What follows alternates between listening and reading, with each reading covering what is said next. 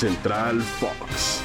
¿Qué tal? Muy buenos días amigos que nos acompañan a través de Spotify en este podcast que preparamos con muchísimo cariño para todos ustedes. Mi nombre es María Fernanda Mora y los saludo en compañía de el enorme Luis Mario Sabret para hablar de lo que va a acontecer en la otra semifinal de la Supercopa Española. Luis Mario, un poquito recapitular primero, si te parece, lo que fue el duelo entre el Real Madrid y el Barcelona. Antes de cederte la palabra, nada más eh, mencionar, en mi opinión, que aunque Xavi perdió, ganó mucho en este partido.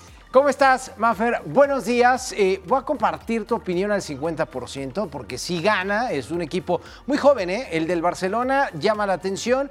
Eh, tiene buenas noticias, por ejemplo, el debut de Ferran Torres, que ya fue registrado para la Liga. Extraordinaria noticia para Xavi afrontar los próximos compromisos de la Liga Española. Regresó el caso de Pedri, estuvo dentro del terreno de juego Ansu Fati, metió un gol.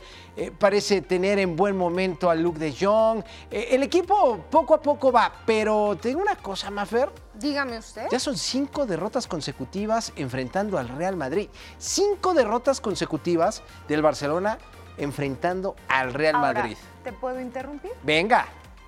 Es cierto que por el tema de la COVID-19, Xavi no pudo entrenar con plantel completo de cara a este compromiso. También realizaron el viaje. Es importante que se hayan podido incorporar Pedri y Ferran Torres entonces, estás viendo el vaso muy vacío. Además, lo llevaron a los tiempos extras. Un equipo que es primero de la Liga de las Estrellas, como lo es el Real Madrid, lo forzaron al máximo para poderles ganar. Yo particularmente creo que el Real Madrid se cuece aparte en esta temporada. Va a ser campeón de España. Veo muy complicado que el Sevilla, que es el segundo lugar de la tabla general, le pueda arrebatar el título. Lo veo como el favorito de entrada en los octavos de final de la UEFA Champions League para enfrentar al equipo del Paris Saint-Germain. Y habrá que ver cómo se va desarrollando la competencia de Copa del Rey y evidentemente esta Supercopa de España.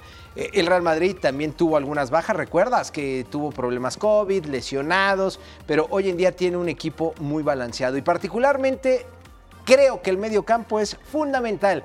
Tony Cross, Casemiro, Modric siguen siendo el corazón de este Real Madrid y además le sumas Vinicius pasando por un extraordinario momento con 15 goles anotados en la temporada y Karim Benzema con 23.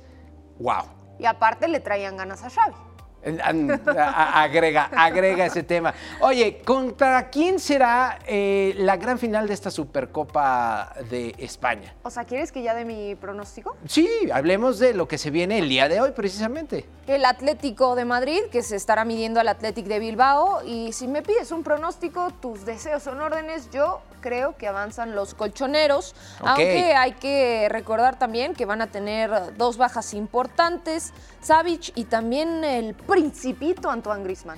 Pero yo también estoy eh, de acuerdo contigo. Creo que el Athletic Club de Bilbao parte como la víctima de este compromiso y vería un tanto de justificación en ejecutar esta Supercopa de España en un país como el de Arabia Saudita, en el que habrá que capitular que el Atlético de Madrid es campeón de liga y si está ahí presente, como en la antigua Supercopa de España, el Barcelona campeón, el Athletic Club de Bilbao, ya me parece un poco extraño verlo en una Supercopa porque no ganó la Copa, pero de alguna manera fue el subcampeón del torneo y el Real Madrid el segundo lugar de la tabla general. ¿Qué es a lo que voy? Que si llega a suceder algo inesperado y el Athletic Club de Bilbao clasifica a la gran final, sería una disputa por el título de dos equipos que el año pasado no ganaron nada lo cual le resta un poco de atractivo, hay que ser sinceros, pero no deja de ser espectacular el fútbol español, a pesar de que ya no cuenta con las figuras que lo venían cargando desde hace una década,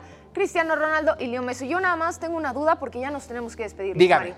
Juega HH que lo está marginando el Cholo Simeone. Sí juega HH. Sí juega Sí juega, sí, por supuesto. ¿Tú juegas o no con él? yo creo que Aunque no sea de cambio. arranca como titular. Ok. Sí, entra de cambio. Perfecto, momento de despedirnos y invitar a toda la gente que nos siga en Spotify. Sigue tu ruta y por supuesto en compañía de Central Fox.